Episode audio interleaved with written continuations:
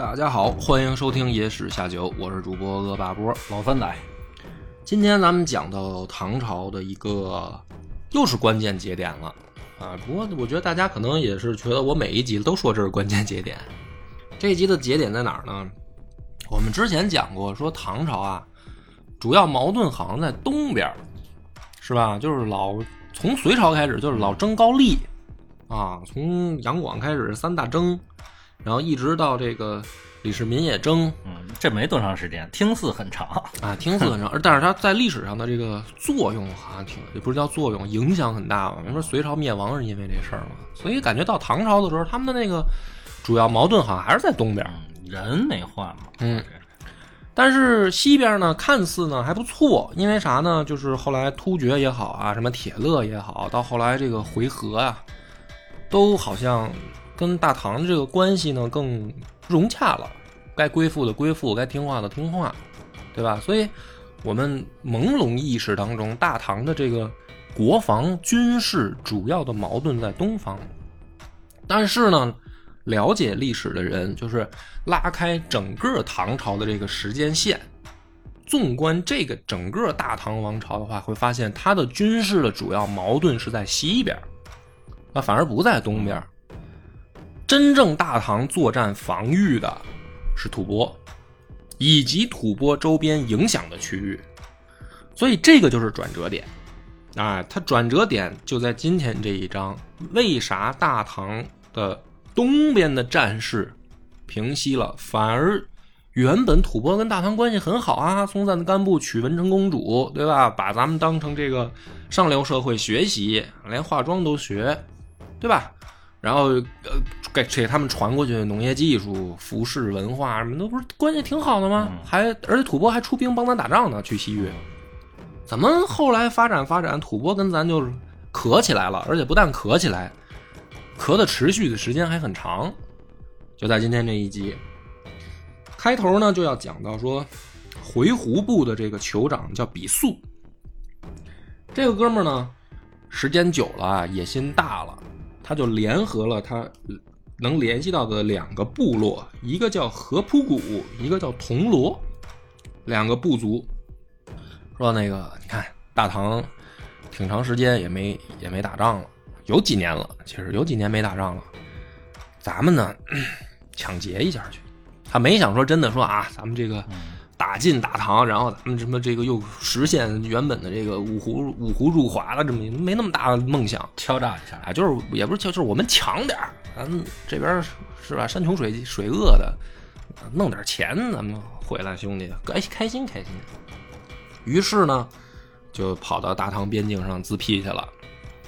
那大唐呢就不惯着，这是高宗，其实特别喜欢打仗，嗯，比他爹一点也不差，就是比他爹李世民不差，呃，非常喜欢打仗，就派这个左武卫大将军郑仁泰为铁勒道行军大总管。咱们之前讲过，某某道行军大总管是战时任命的名称。啊，就是主帅给他挂一个衔儿，就是某某道行军大总管。这个咱们解释，不是他的常用职衔，那可能常用职衔还是鬼子叫左武卫大将军什么的。如果在这个中央还任职，某一个部里面任职，那还有那个部的衔儿，对吧？那么，但是这个某某道大将军呢，那某某道行军总管还有一个很重要的意义啊，之前咱们没讲过的，就是他这一路的出兵路线的补给，比如说。这一章里面，这个郑仁泰铁勒道行军大总管，那么他的行军路线其实就标明出来了，走铁勒诸部。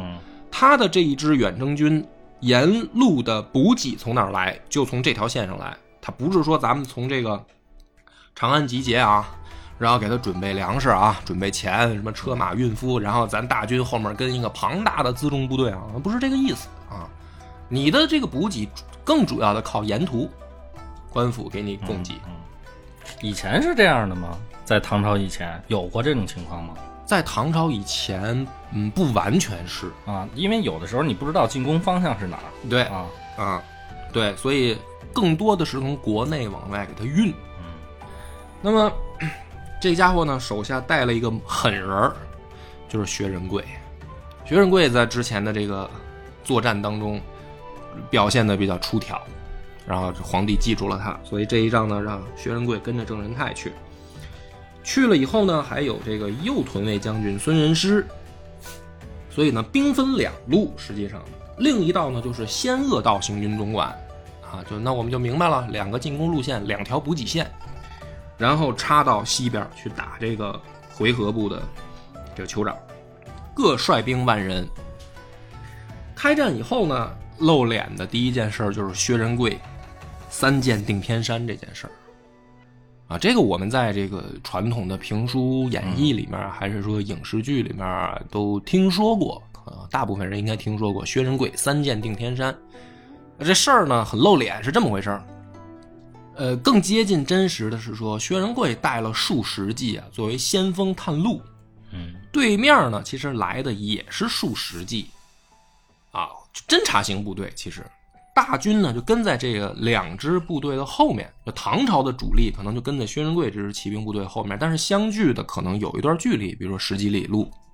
呃，回鹘这边也是这种情况啊，回纥啊，就是他们的这个大部队也是在后面，所以两股等于说侦察型部队遭遭遇了，遭遇了以后呢，薛仁贵就开始嘚瑟，他要跟对面对话，那你就可以想象到这个距离，是吧？不是我们现在想象的说。四五百米开外，然后薛仁贵就开始放箭，那个太夸张了。其实唐朝那弓箭也射不了那么远，啊，就到明清的时候都射不了那么远，四五百米的开玩笑。四百米现在拿枪打可能对对也都没那么远。但是就是咱们在评书演义里面，他老表现的说三里地开外啊，就跟这个狙击手似的，不是那么回事儿。就是两边说话，对方是能听清的这个距离。那么实际上呢，应该也就是百步左右，甚至可能百步之内了已经。但是又不可能到。特别近，因为你都是骑兵嘛，你都骑着马，你再近就干起来了。对。然后薛仁贵就喊话说：“哎，hello 啊，我这个我要放第一箭了。”然后叭，射死对方一个骑士。嗯。然后对面呢就不动了，就不再往前走了。啊，就是因为我已经能到你弓箭招呼到的范围了，你人跟我人差不多，是吧？那就是往后可能退一退，哨一哨，看看对方。什么情况？还看射，不是反射呀？咱是咱是先选择跑还是选择打？这个得定睛一瞅嘛。就在定睛一瞅的这功夫，第二箭到了，又射下来一个。嗯，然后这个时候呢，对方就明白了，说对面有神箭手，而且在那儿那个呜呜炫炫的啊，口吐芬芳的。薛仁贵好好好张罗，你知道吧？说哎，跟那边叫唤，当然不耽误射箭啊，不耽误射箭，手上忙活就是。他就听这薛仁贵在对面就说说我要射第三箭了啊！我要射第三箭，大概他们也能听懂。然后呢，说薛仁贵虚拉一弦，嗯，就是箭在手里面，把这弓蹬满了，叭一放，弓弦回去了，箭没没放。但是呢，这个几十人的这个骑兵啊，游牧民族这骑兵就慌了，就开始左躲右闪，就是妈咔听见声了啊，有动作。然后呢，薛仁贵在这边哈哈大笑，说：“你看你给你们吓的，就是你们还。”还出来打仗呢？就这这这熊样是吧？就是你看看了吗？箭在这儿呢，还没射呢，就搞得很尴尬。就是你打仗你就好好打仗啊，你这侮辱人不太好吧？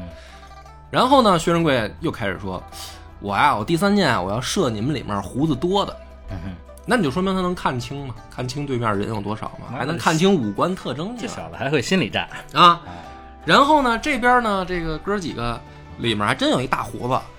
一琢磨说，就我不爱刮。那我就赶紧撩吧，他就调转马头准备跑，结果叭又当心一箭，后心进去，给射下来了。射下来以后呢，这个胡人这边就惊了，为啥呢？其实当时的这个弓弓箭的这个命中率啊，而且尤其是你看他说的是在马上，嗯，这个玩意儿就命中率没那么高嘛，不是说咱现在想象，你看那个奥运会是吧？呃，射箭运动员站那儿，那个屏息凝气的射那个劲舞靶子，然后这一箭十环什么的，你这个看起来很准，实际上你要想象你你也骑在马上，对面也骑在马上，他也在动，你也在动，还得相距百步，你把他，而且还是三箭连中，还得是边挑衅边聊着天儿，是吧？边叫着板，还把人给都给逮下来，就这其实挺就很牛逼了，这不是春秋笔法。哎，这个历史说是这是真事儿 啊。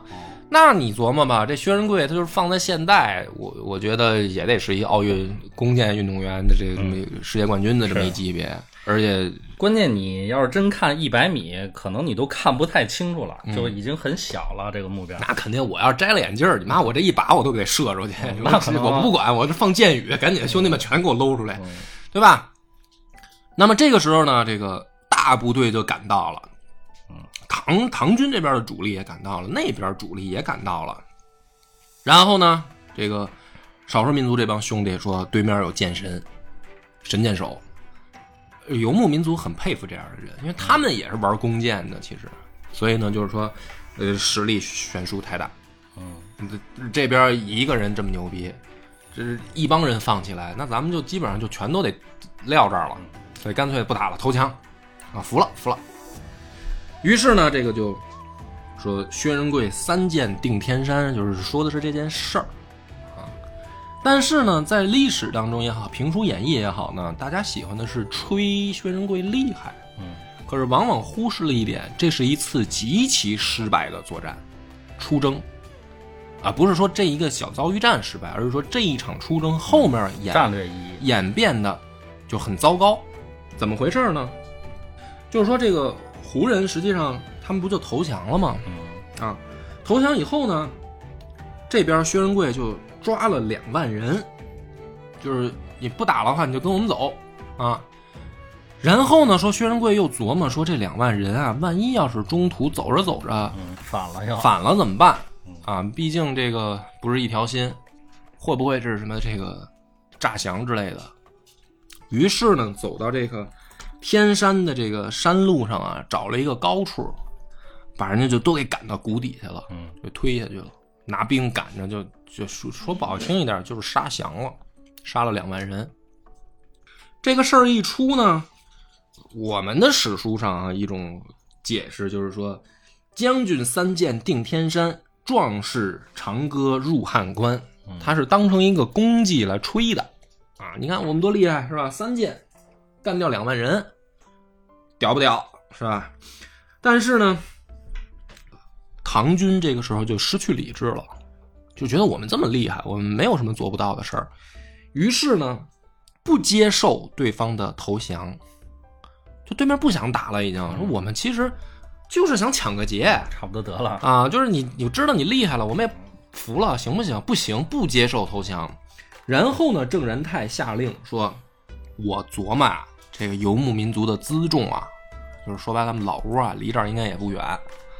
我们呢，组织一支四一万四千人的这个骑兵部队啊，然后扔下这个繁重的什么物资什么的，目的是快，快速的找到这个游牧民族的老窝，端了它，抢了它，有点土匪。然后这一万四千人就出发了。出发以后呢，就赶上大雪连天，西西边啊冷啊，冰雪连天的情况下，士卒一开始是杀马为食，马都吃光了以后，就开始人吃人。最后这一万四千人回来，就是回到关内的啊，仅剩下八百人不到，而且还没找着敌人。嗯那是人家跑了呀，人家知道说你不讲理啊，是吧？投降都不接受。所以呢，这个事儿实际上从这次出征来讲，是一个小黑点儿，就是你大唐的这个军队现在有土匪作风，啊，是我们错在先，但是你的这个反击、这个报复手段有点不太像这个大唐原本正规军该讲究的那个。虽然我们说程咬金后来那件事也点出来了，可能啊大唐远征军纪律都不好，但是这一次就很不但不好，还丢人。人家起码之前不好吧，人回来了呀，对吧？人程咬金带着队伍回来了，您倒好，出去一万多人，回来八百人，这叫个什么事儿啊？还什么都没抢着。人有朝中官员呢，就把这事儿就告到里，然后就说陛下，你看这支郑仁泰这支部队忒不像话。你可以接受人家投降，对吧？你然后你不接受，你导致的是这些少少数民族的部队就对我们大唐已经心生怨望，不是那个呃发发发怨的那个怨，而是埋怨的那个怨。嗯然后还损兵折将。但是李治呢，对待郑仁泰的态度是，啊，书上写的很好听，叫法外开恩，戴罪立功。实际上呢，就是不闻不问。啊，我知道了，行了，这事儿他也有错，将功补过吧，以后好好表现啊。完了，然后呢，就派这个契必合力去擦屁股去，就是说这个兄弟你去去吧，去去去一趟西边出趟差，那了解一下这个少数民族兄弟们是什么想法，回来跟我说说啊。这大事化小，小事化了吧，这个就别打了。契必合力呢就擦屁股去了，那边呢当然说呢你不打了，我也不想打呀。就这事儿就这么过去了，但是实际上是什么呢？人家就不太高兴，他觉得说这叫什么事儿啊？那些大唐现在不讲理了，已经没有一点这个天朝上邦的这个气度了，不像李世民那会儿了，哎，吹个牛逼就算了，这也不怎么打。然后呢，就把这个呃，当时等于西边啊就改了，就是设立了瀚海都护府和这个云中都护府。反正我们之前讲过，都护府的概念不是说我们就是一个什么这个，呃，军军事这个驻扎的问题。设立都护府就是说，你这儿行政也归我管了，我就基基本上开始在这儿行使我的这个国家的行政权利了。这叫设立都护府。所以西边这个事儿呢，算是有一结果，但是问题就来了，当时呢。封的那两个，一个兴西王，一个继王爵，这俩可汗就是都是阿史那家的这俩哥们儿呢，自己又开始掐，自己掐呢，于是呢，这个阿史那布真啊，就跑到大唐来告黑状，他不是跑进这个长安，他是找到当地的这个都护，他告黑状，他说我那个兄弟既往觉可汗想想谋反，给这个都护呢吓得够呛。说真的假的呀？说之前听说过那个有这种事儿，有好像有两三个小部落那自辟来的，然后咱远征军到这儿还就是水中捞月了一下，也没弄出个结果所以然来。说哟，那你这个继王爵可汗要造反，他人可不少啊，咱这个都护府在这儿就两千人，咋办啊？于是呢，他们想一馊主意，就给那个继王爵可汗呢去了一封这个信，说呢朝廷呢发下来好多这个绫罗绸缎。哎，这个就是年底福利，这个带上你公司的这些高管，上我们这儿这个行政来领领一下子，啊，带上这个车什么的来领一下子，那边挺高兴啊，一听说公司发福利了，屁颠屁颠来了，来了就全给宰了，就是等于，就是说白了，一场斩首行动嘛，鸿门宴。完事儿呢，你看继往爵可汗死了，这个挑事儿的这个阿史那布真，就是兴西王可汗，没过多会儿也病死了。挑半天事儿，结果这俩可汗都死了。双子星，哎，都死以后呢，这个阿史那都知就出来了，就是等于西突厥啊，这个新首领，因为这原来俩大哥都死了，他就跑出来说把这个部落召集起来，怎么办呢？说大唐现在是心里真没点逼数，因为老玩阴的，老玩阴的，就是不像话，就因为咱们这个。大家都知道，说这个既往绝可汗没犯错，你顶多算是兄弟之间自己的矛盾，是吧？结果你这个大唐出手，而且直接就是下三路的手段，太不地道。说我咱们干脆那什么呢？咱投降吐蕃去，就是不叫投降，叫归附吐蕃。嗯。而吐蕃这个时候呢，松赞干布已经死了，传位给了他的孙子。他孙子呢，任用的这个国相。叫陆东赞是一能人，就是有点这种招兵买马，然后休养生息。吐蕃本身呢，在跟大唐的这个维持和平的关系当中呢，就是发展很迅速啊。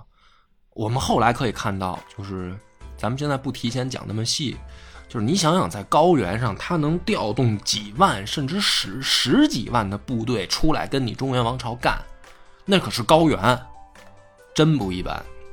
但这个时候正好赶上人家吐蕃崛起，又看到说西突厥这两大部落来归附，很高兴。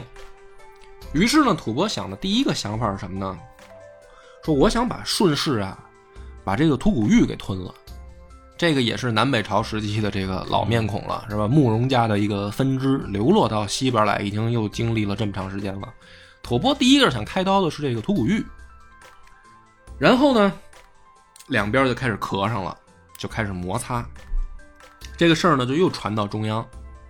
然后呢，李治就说：“那个郑仁泰，你过来，你现在呢不是让你戴罪立功吗？立功的机会到了，你呢为青海道行军大总管。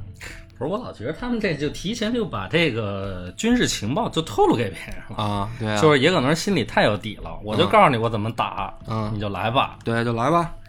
于是呢，这但是这个时候郑仁泰呢是做一个防守动作，就是先去带兵呢走到青海道，那还是吃，还是汲取了一些上次的教训。对，然后屯在凉善二州，干嘛呢？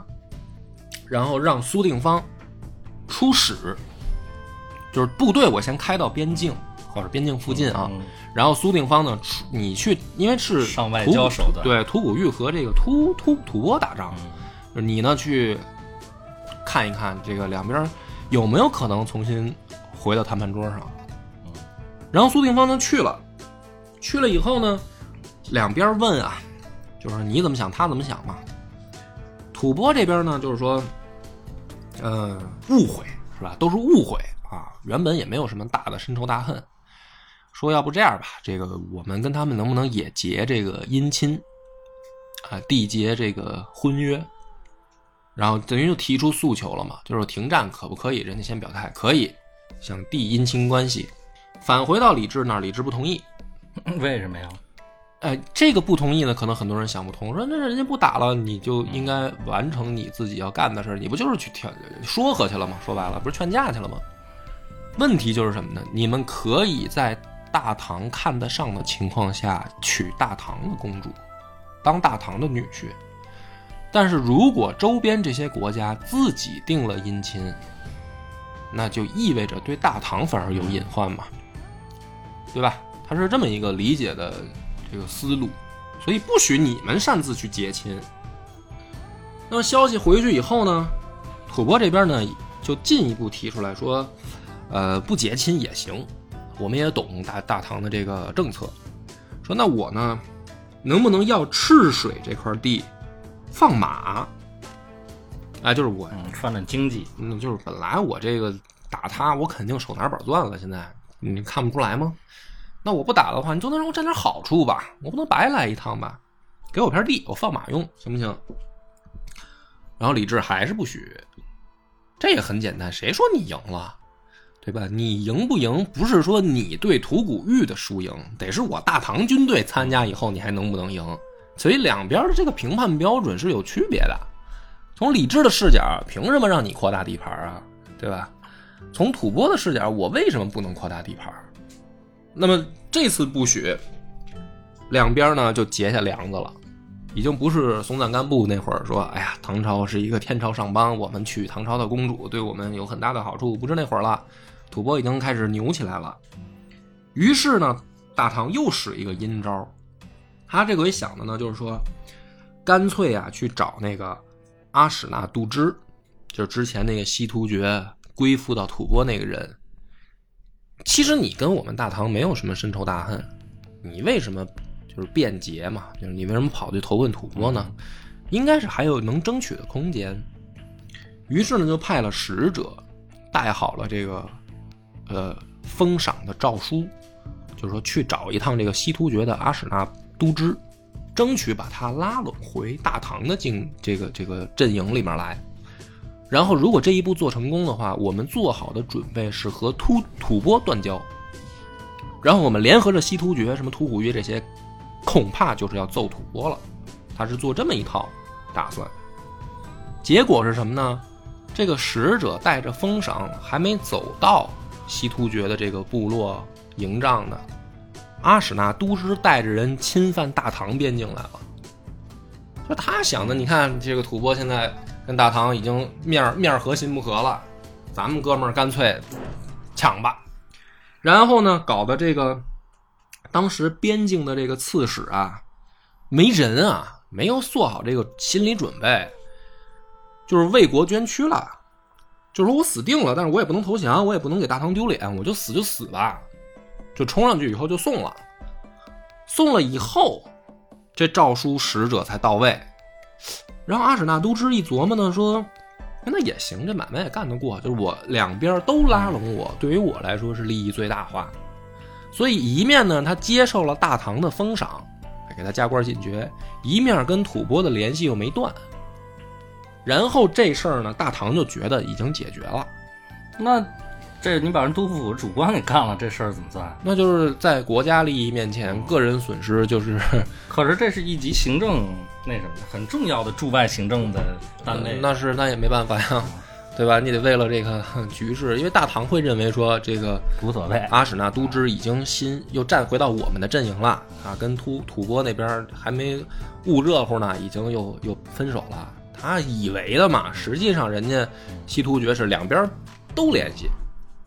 然后大唐就完事儿了，完事儿之后呢，这个李治就琢磨说：“你看我现在这个从大唐开国以来，我爷爷到我爹到我，我认为我确实是表现的还不错，所以我想琢磨一个事儿，就是封禅，封禅大典，就是跑到泰山上，山东泰山上啊，然后跟老天爷一通五五宣宣，然后说说自己都干点干了点什么。”完事儿呢，给也做给老百姓看一看，就是这我是功追三皇五帝是吧？得披千秋的，他得有一个标志性动作，就琢磨去去趟泰山。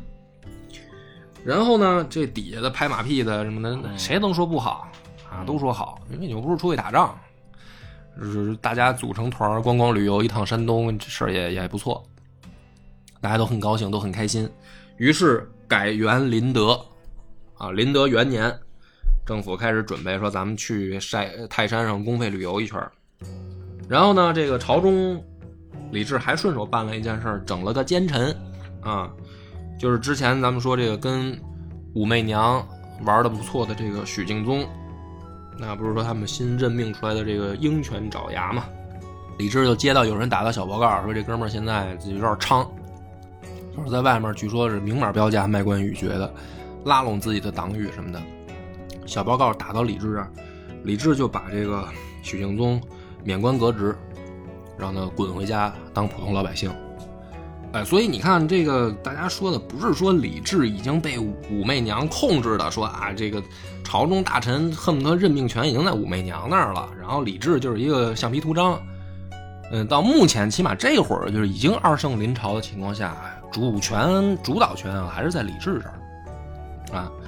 然后朝野很高兴，你看这个，我们终于赶上了明君圣主，一赶还赶上俩，一男一公一母，男女搭配，干活不累，太好了。于是呢，红红火火的从这个长安先定洛阳为东都，然后呢，组织这个上万来人吧，这个包括仪仗队伍，就是他这仪仗队伍扑出去能扑出去百里，先走到洛阳，这是咱第一站，然后再从洛阳往山东走。从十月出发，一直走到十二月底，走到山东，赶着元旦第一天开始起拜，就是开始进行这个整套仪式，就是从山脚下开始拜，先拜这个上天大地什么的，然后一路拜上去，一直呢这个拜到就是月底，啊，都忙活一通，很高兴，又改元。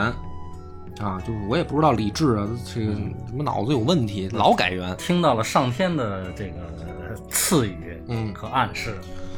其实我呢，就也觉得吧，你说这个做皇帝呢，他也得有一个追求啊。就他最高追求吧，目前我在史书上能看到的，也就是封禅了，对吧？你说对外战争赢了，开疆扩土。然后这个老百姓有饭吃，这都不明显，你知道吧？开疆扩土还明显点，老百姓有饭吃，你说你怎么评断？我现在反正觉得很难评断。我觉得秦始皇那更实际一点啊，长生不老呗，长生不就是不是？然后他总得有一个明显的，就是说我这皇帝干的好坏嘛。所以一般能做到封禅的，就是评价还都相对来说好一点。嗯，反正也挺逗的，就是如果干不成这件事儿的，确实还真的就不太行。嗯，但是不是说全部都命中啊？没有那么绝对的事儿。反正李治这儿呢，这个印象大家不是像想象的是一窝囊废皇帝，他确实是有点啊大唐蒸蒸日上的那个劲头，尤其是在他封禅的这一段时间。然后呢，折腾一通呢，回来的时候顺手路过曲阜的时候，拜了一下孔家，孔子儿嗯啊，孔子的这个家族。路过亳州的时候呢，又去拜了拜老君庙，就是儒家、儒家、道家，我这就算都照顾到了啊。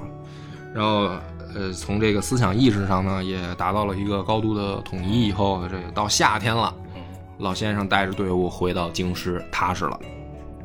刚一回京师，就有消息来了，说高丽有使者到。这不是两个之前是敌国敌对关系吗？说他出使干嘛呢？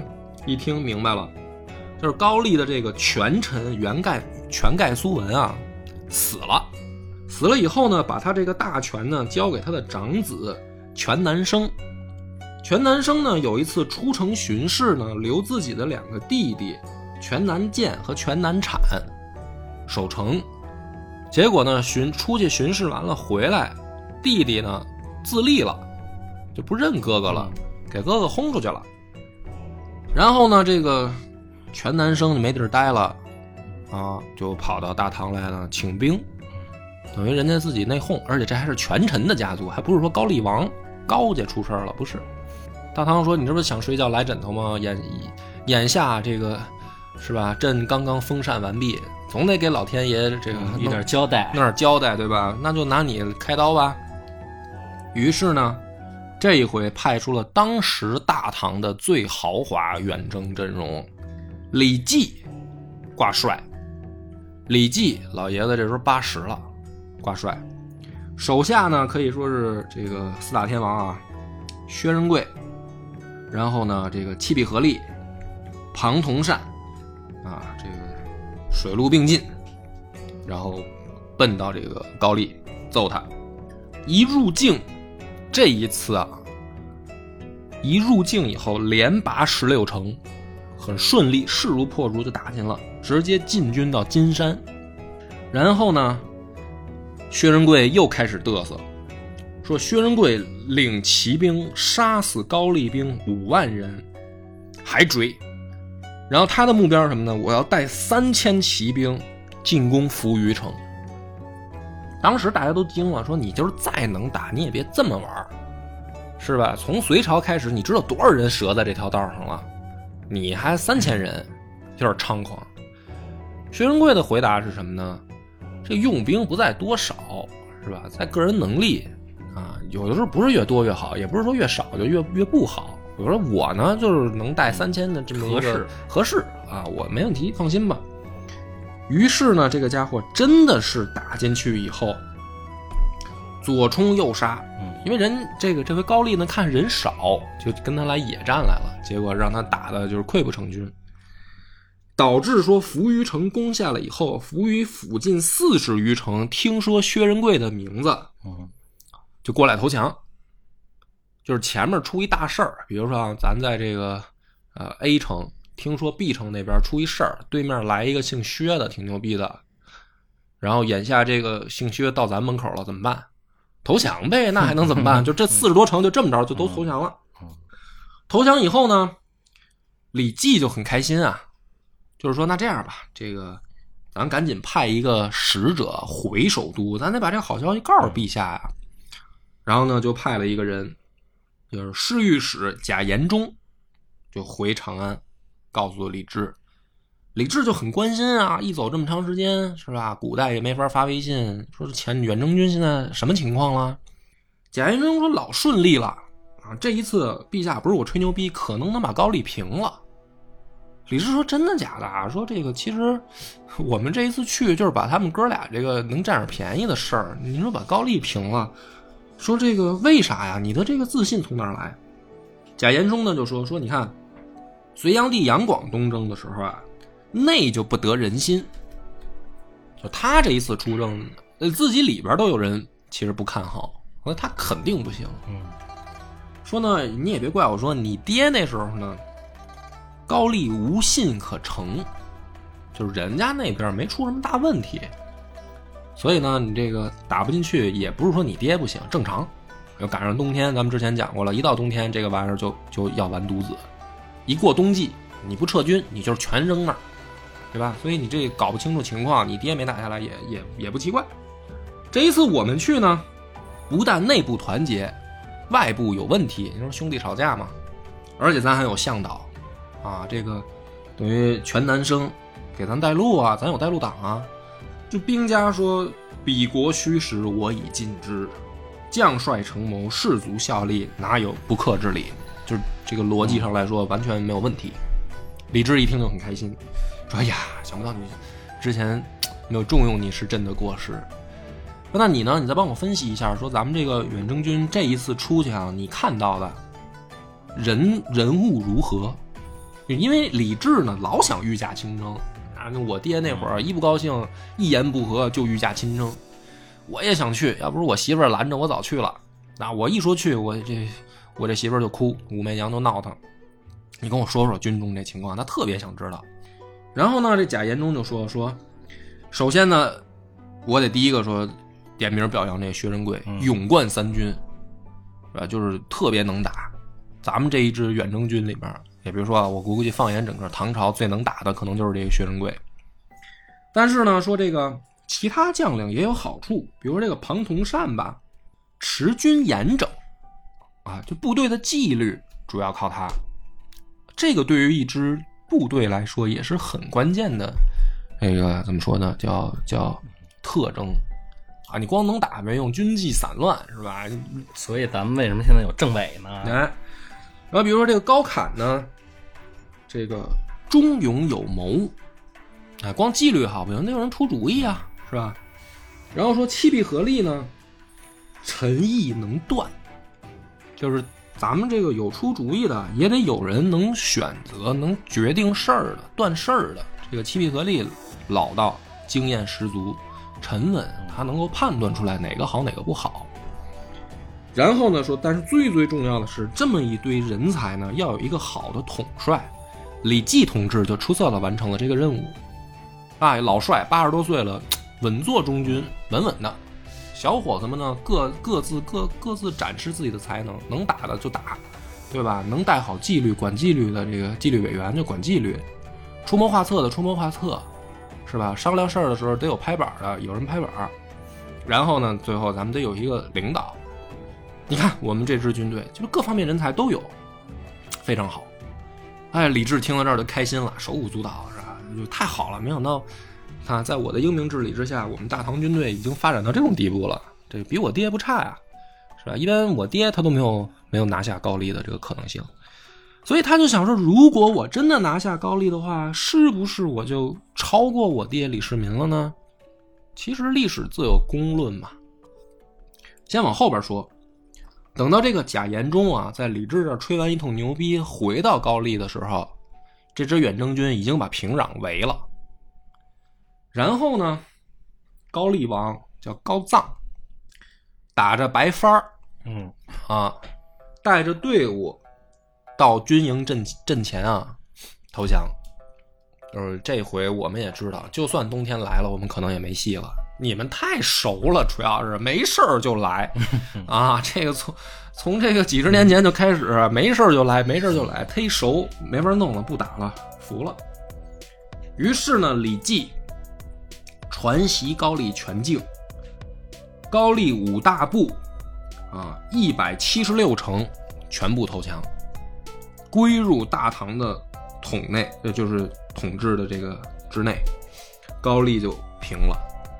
平了以后呢，这个马上把这个俘虏啊，从高丽王到下面这些王公贵族大臣，一股脑的就抓起来，然后从东北开始往。啊，陕这个西西安走，嗯，回长安。李治听到这儿以后就非常开心啊。咱们刚才说了，我这个说白了，嗯，应该是超过我爹了。于是呢，就是说这帮人，你先别给我着急往宫殿里带，先去县陵，啊，不是先去昭陵，然后去太庙，嗯，给我们家这个祖上老几位呢，都都报个到。有主要是去昭陵给我爹报个到，然后这个爸爸不好意思，嗯。我把这事儿办成了，你看看这事儿闹的，是不是？然后呢，说回含光殿，我亲自受福，就把这些高丽王啊，这帮高丽王属于就是长，怎么说呢？长安七日游吧，就是到点儿就下跪啊，各种坟头跪一遍，然后太庙跪一遍，再回宫殿接着跪。跪完以后呢，李治很开心，就是把这个高丽王呢，就是说你呢也就，呃，在我这儿这个当个官儿就行了，你也别回国了，我也不杀你，啊，然后这高丽就算是安顿下来。然后呢，设立安东都护府，还是那个意思，设立都护府意味着这个正式纳入我们的这个行政的版图之内。留薛仁贵检校安东都护，然后给他留了两万人镇守。那么这个时候呢，李治就开心了，说：“咱们再改元吧，改元又叫总章，反正你就记得吧。这回故事里面，大唐改了三次元啊。然后到了这个总章二年的时候，啊，因为我再补一句啊，基本上整个朝鲜半岛境内也就算是消停了，呃，百济被灭了，留着刘仁轨在那儿；高丽被灭了，留着这个薛仁贵在那儿；新罗是一直就服。啊，一直就是跪舔，就说大大哥帮我，大哥给点钱吧，大哥给点兵吧，就是这么一个角色。所以基本上朝鲜境内这个朝鲜半岛就平了，东边就没事儿了。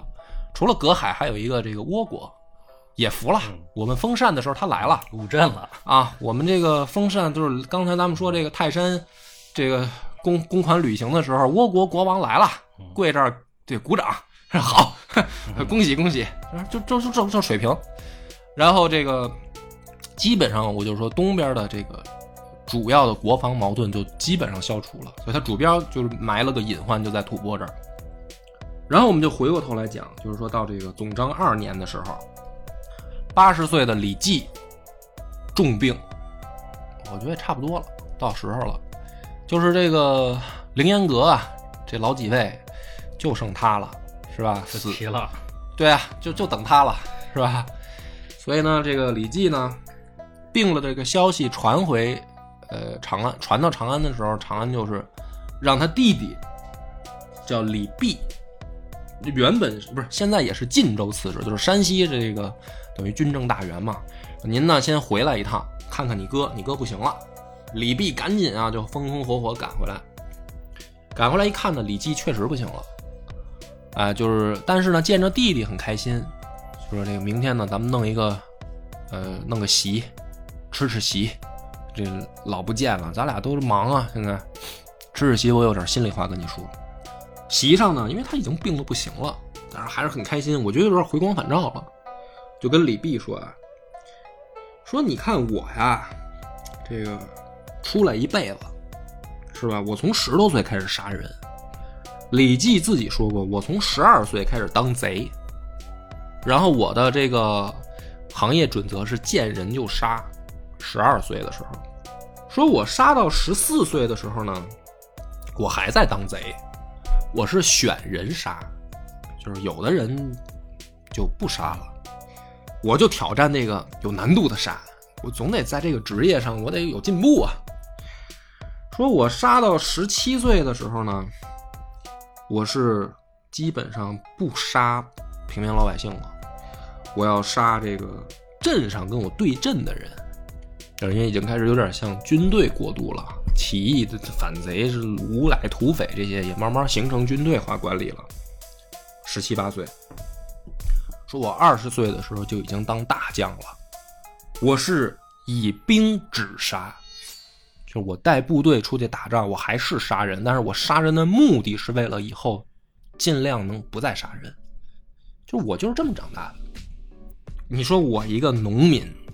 我能够有今天的这个位置，凌烟阁二十四二十四个就他了，是吧？跟着李世民打天下的，就就他还没死了。我能够位极人臣，一人之下万人之上，差不多吧，有点这意思了。死后再追封三公，我没有什么遗憾了，我很满意对我这一辈子。所以我现在我知道我这病啊，我也不看了，我也不治了，我估计也治不好了，就是老天爷召唤我了。这个牛逼吹到这儿啊，我觉得也是确实有点人生巅峰的意思了啊。但是呢，话锋一转，就跟他这弟弟说：“说你看这个老房家跟老杜家，就是房玄龄跟杜如晦啊。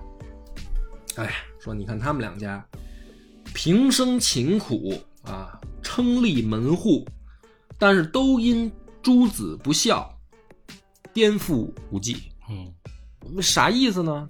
咱们这个队伍里面，当时都说房玄龄、杜如晦他俩聪明，是吧？逢谋杜断，打大唐这个开国的时候，咱就知道从李世民天策府里谁最聪明，那基本上就是他俩，有点这个诸葛亮这意思，你知道吧？就是我们天策府里面的诸葛亮的这种意思。半仙儿这俩可聪明了，我呢大老粗，人家都觉得我就是会杀人而已。大老粗多了，秦琼、程咬金这都是大老粗，是吧？可是你看看他们俩后代，房遗爱造反，是吧？这个杜家也一样。后来这个杜如晦有一个儿子叫杜和，啊，也因为这个李承乾的案子连着进进去了，进去以后被被灭了。说你看这俩聪明人，教育上不行嘛，那风光又怎样？传不过两代，就完登崩登仓了。那么我呢，我也不是说我们老李家这儿子有多好，因为他应该叫老徐家啊，这徐继、徐世继嘛，原本是这名后来赐姓李。所以我说我们李家，我也不是说这个教育有多好，就是老弟呢，你帮我盯着点我死了以后，但凡呢你发现我们族中的这个子弟有走偏了的倾向。啊，交了坏朋友也好，还是说心野了、飘了，你可以先杀后报。报是谁？报给皇帝。就你先在族中就把他弄死，然后你再告诉皇帝为啥弄死。说我们家里的家务事儿，千万保证咱们的子孙走稳了，别让我死了以后落得跟房玄龄、杜如晦那样让人嘲笑。这是李绩临死之前说的话。然后呢，这个说完以后，没过多久，确实老头八十多了，就去了，啊，没活过孟子，反正。然后李治听了以后呢，也很伤心，确实很伤心，说：“你说这个李绩历世三朝，是吧？打他爷爷那会儿，其实就已经名扬天下了，有点儿啊。然后这么长时间了，跟着我们李家，没有什么过错，竟然就你说连这个我跟媳妇儿吵架这么风云诡谲的。”长孙无忌都折进去了，是吧？程咬金最后都晚节不保了，他李绩就稳如泰山，没有任何过错，挑不出毛病，佩服啊，确实是高手。所以呢，死后追封三公，李治也很伤心，痛哭一场。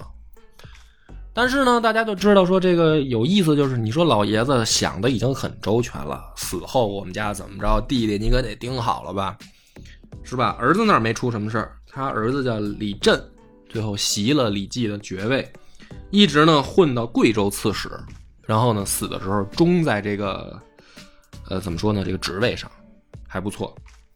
李振的儿子就是徐敬业，啊，我们讲《镜花缘》的时候提过这个同志，很很有想法的一个孩子，所以呢李家呢最后。回回去又叫徐家，也没像老爷子想象那样，还是交了一些坏朋友啊。这个是个人命运，个人命运跟国家命运，我们在这一章可以点出来看的是什么呢？首先，唐朝的防略防御重点从东到西进行了一个转移，而且军中出现了一个很严重的问题，就是有点飘。新一代的将领啊，以这个郑仁泰为首的。不太能治军。你别看李绩八十了，他带着这帮人去打高丽的时候，能够让这帮年轻小伙子既发挥自己的特长，又把事儿漂漂亮亮的办了。某种意义上来讲，是统帅的功劳。你再回过头来对比那个郑仁泰，你就发现，又不接受人家投降，又把大军折在外面，他手下可是也带着薛仁贵的，这就是一种对比。所以，其实也是大唐某种程度上来说命运的一个转折点。通过薛仁贵的崛起、李绩的去世、大唐的国防重心的这个方向转移，我们可以看到唐朝的一个走向。那么，预知后事如何，且听下回分解。